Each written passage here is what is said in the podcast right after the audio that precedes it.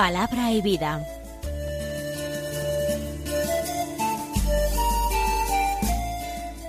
Con el padre Manuel Horta, desde Sevilla.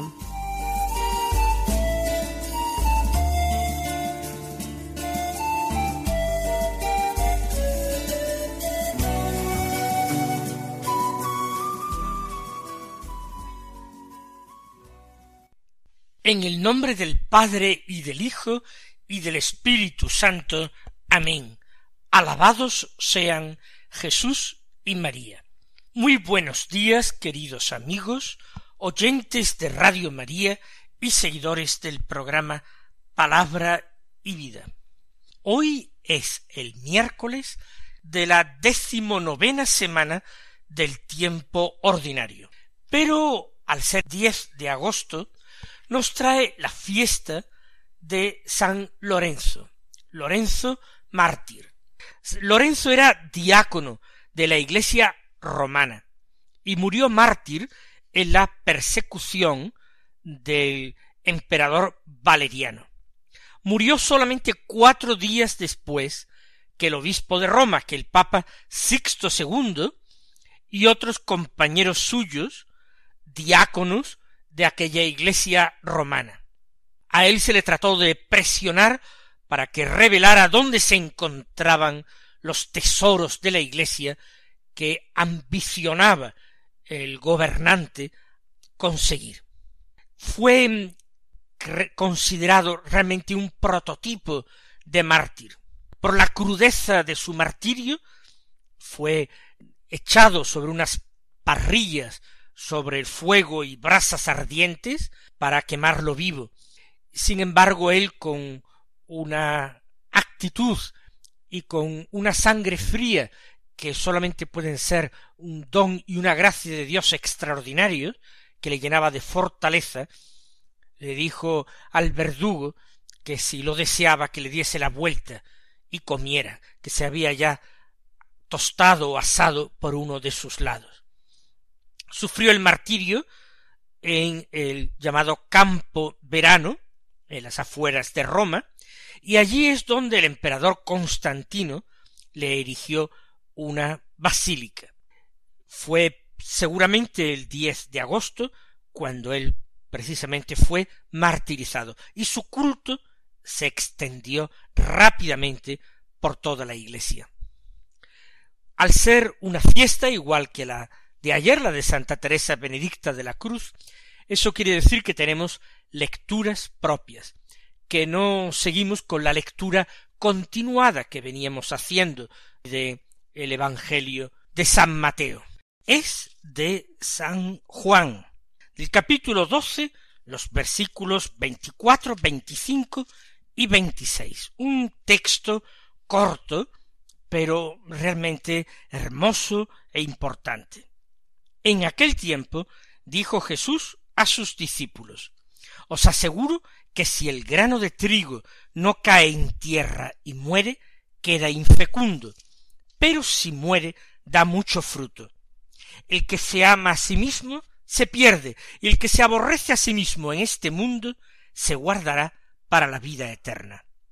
El que quiera servirme que me siga, y donde esté yo, allí también estará mi servidor a quien me sirva, el Padre lo honrará. Al igual que San Pablo, Jesús en esta ocasión, enseñando a sus discípulos, toma una comparación del mundo de la agricultura. Toma también una comparación de la siembra y de la cosecha. Aquí no se trata de la abundancia de semilla que el sembrador siembre. Se trata de cómo se produce esa fecundidad, cómo se fructifica misteriosamente. El grano de trigo, para que produzca el treinta o el sesenta o el ciento por uno, tiene que caer en tierra, en primer lugar, y después morir, morir como, como grano de trigo. Si no sigue este proceso, caer en tierra y morir, queda infecundo. El agricultor tiene semilla, semilla en su granero, en su silo, y toma la decisión en el momento oportuno de sembrar su campo.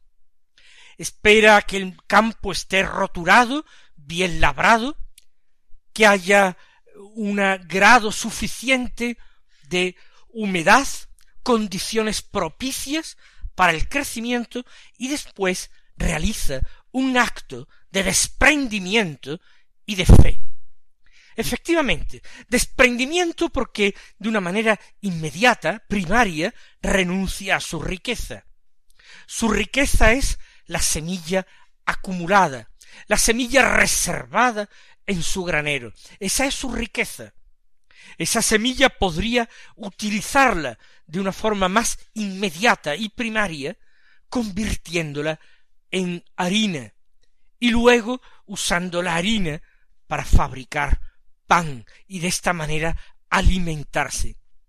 Sin embargo, el agricultor realiza un gesto de desprendimiento. Esto que constituía su riqueza, esto que constituía su esperanza para el día de mañana, su alimento para el futuro, esto lo abandona en tierra. Es preciso que ese grano o esos granos de trigo caigan en tierra. Desprendimiento. Y en segundo lugar, no solamente desprendimiento, sino hace falta también que ese grano, humanamente, para ese fin inmediato para el que podría utilizarlo el sembrador, muera, se haga inservible ya para el consumo humano.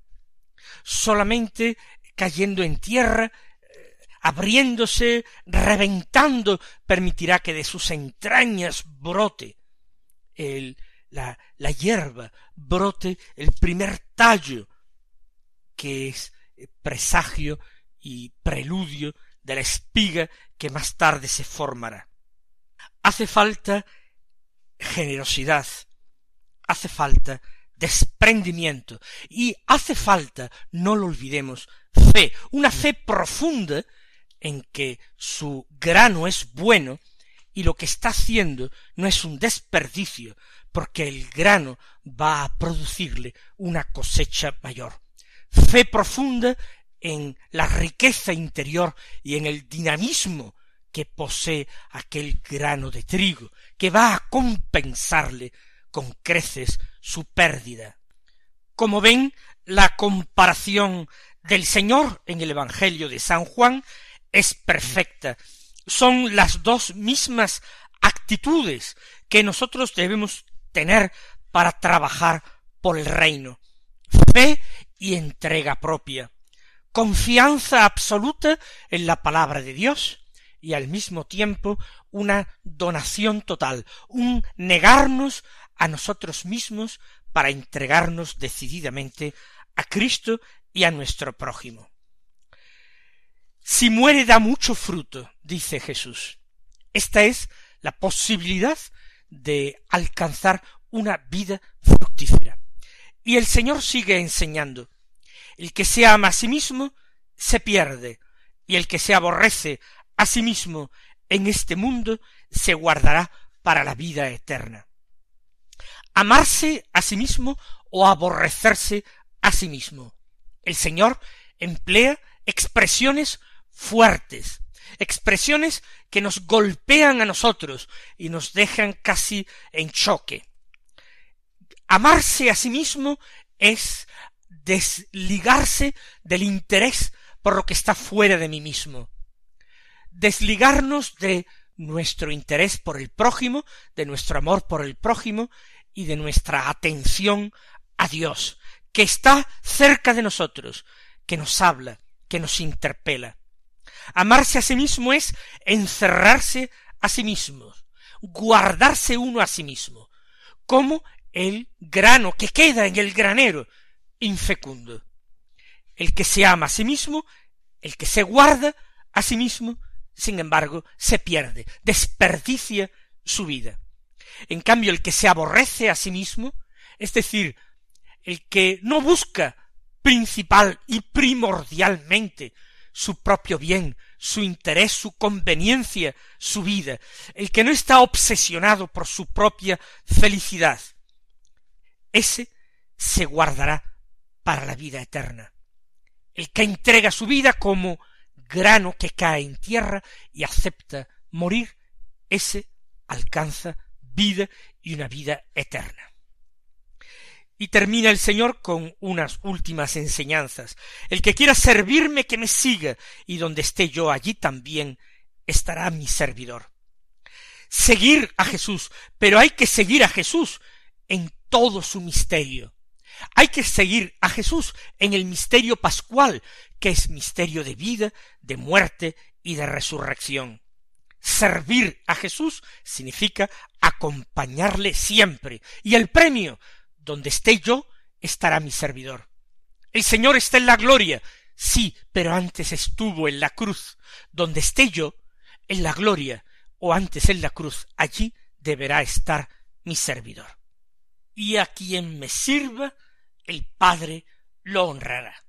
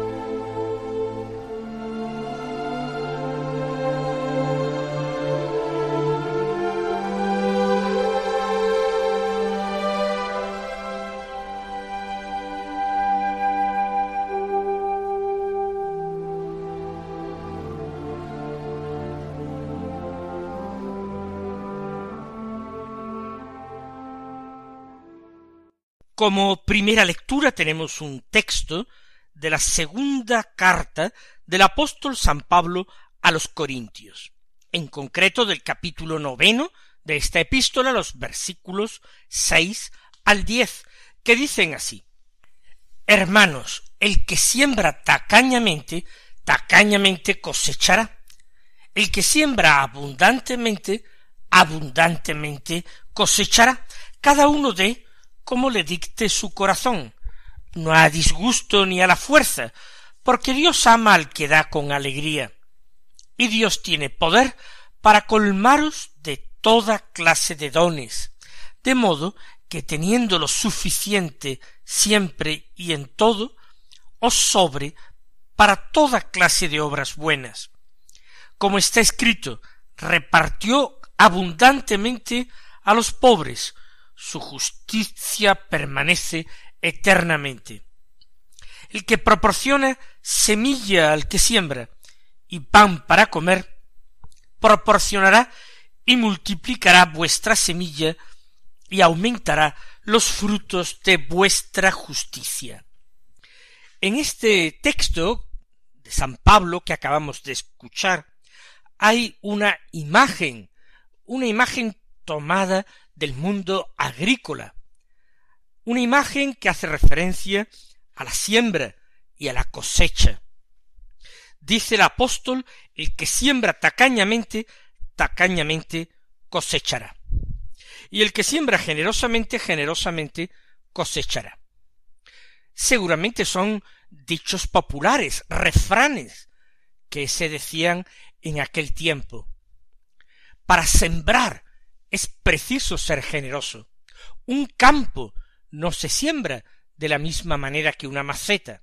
En una maceta puede depositarse una pequeña semilla y cuidarla y regarla. Pero un campo, cuando se siembra, tiene que sembrarse abundantemente. Todo sembrador sabe que una parte, no pequeña, de la semilla que se siembra, se pierde.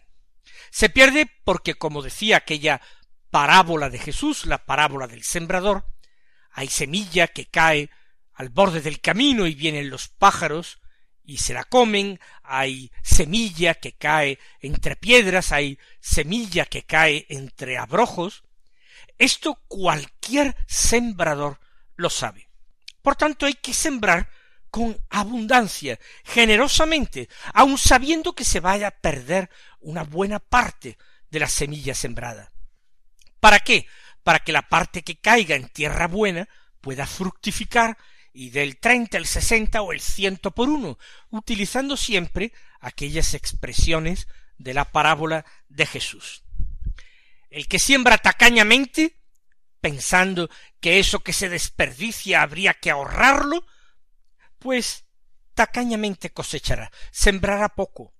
De eso que siembra inevitablemente parte se va a perder. Si uno siembra tacañamente, tacañamente recibe. Y esto hay que aplicarlo a otras actividades de la vida, no estrictamente a la agricultura.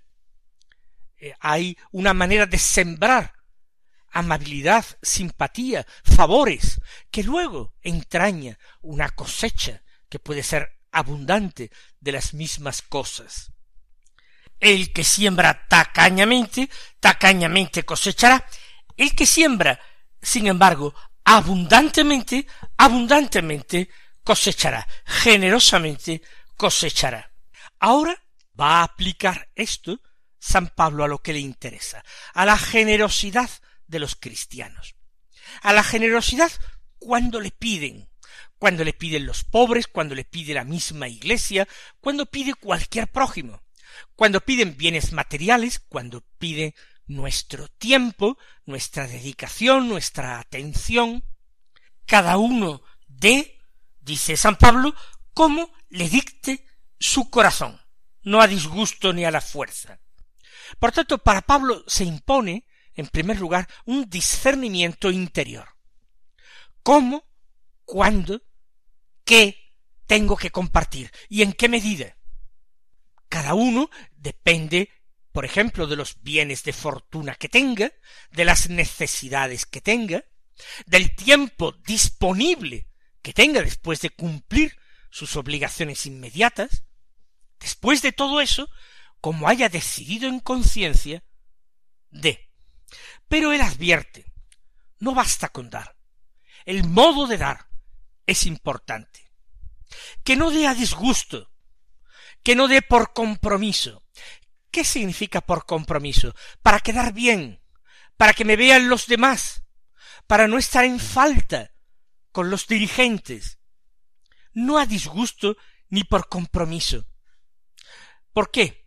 Porque al que da con gusto, al que da de buena gana, dice, lo ama Dios. Dios es generoso sobre toda medida. Dios da con una abundancia que es verdaderamente sobrehumana. Y ama a Dios a quienes le son iguales. Recordemos cómo muestra Jesús en su vida pública esa generosidad de Dios. Recordemos cómo, por ejemplo, en el episodio de las bodas de Caná, él transforma el agua en vino, pero no un poco de agua, ni una jarra, ni solamente lo necesario, sino seis jarras o tinajas de piedra de unos cien litros cada uno. Una verdadera exageración. O recordemos cómo en el milagro de la multiplicación de los panes y de los peces no es solamente que alimente y sacie a toda aquella cantidad, aquellas miles de personas, sino que además pone a sus discípulos a recoger las obras y recogen doce cestas grandes llenas de sobras. Dios es así. Él no es cicatero cuando nos da sus dones. Él derrama su gracia en nuestras vidas de una manera excesiva, abundante, generosísima. Ninguno de nosotros puede quejarse de que la gracia de Dios es corta en sus vidas, o de que en algún momento dado se corta esa gracia, quizás por no haberla sabido aprovechar él. El Dios da siempre más y más como una fuente manantial que nunca cesa de correr, de manar. Así es Dios, y Dios ama a los que son semejantes a Él, a los que tratan de ser como Él, a los que tratan de reflejar su ser o de reflejar su faz. Dios ama, dice San Pablo, y no es solamente palabra de San Pablo, sino palabra de Dios. Dios ama al que da con alegría. Y continúa diciendo, y Dios tiene poder para colmaros de toda clase de dones, de modo que teniendo lo suficiente siempre y en todo, os sobre para toda clase de obras buenas. Dios puede hacer esto, y sin dudar Dios lo va a hacer. El dar y el dar, ya sean bienes materiales, ya sea nuestro tiempo, nuestra solicitud, no va a gastar en nosotros nada de lo que demos. Todo eso maravillosamente se va a multiplicar. También el tiempo, también el tiempo es inverosímil, sin embargo es real. Una persona, aunque esté bien cogida de tiempo, aunque disponga de poco, si lo da en la medida en que se lo piden, en la medida en que otros le necesitan, en esa misma medida encuentra tiempo para hacer todo lo que necesita, encuentra tiempo suficiente. Dios maravillosamente multiplica todo lo que nosotros damos para que a nosotros no nos falte. Es la convicción de San Pablo que lo ha experimentado en su propia vida. Dios tiene poder para eso, para colmaros de toda clase de favores, de modo que teniendo siempre lo suficiente para vosotros, os sobre para obras buenas. Y cita a la escritura en su apoyo, como está escrito, repartió abundantemente a los pobres su justicia, es decir, su caridad, su amor, permanece eternamente. Dios no deja de repartir limosna a los pobres y ama a los que no cesan de repartir igualmente. El amor de Dios, su justicia, no faltará jamás, es constante, y el que ama a Dios actúa como él. Y termina el apóstol este texto que hoy leímos de la segunda epístola a los Corintios. El que proporciona semilla al que siembra y pan para comer, proporcionará y multiplicará vuestra semilla y aumentará los frutos de vuestra justicia. Vuestra justicia podemos leerlo como de vuestra santidad. Él aumentará la semilla, multiplicará vuestra cosecha. Vamos a confiar en la palabra de Dios, vamos a creerla firmemente, pero no simplemente tomando en nuestros labios estas palabras y repitiéndolas, sino poniéndolas en práctica, mostrando con nuestras obras que creemos firmemente esto que nos dice la Escritura. Mis queridos hermanos, que el Señor os bendiga y hasta mañana si Dios quiere.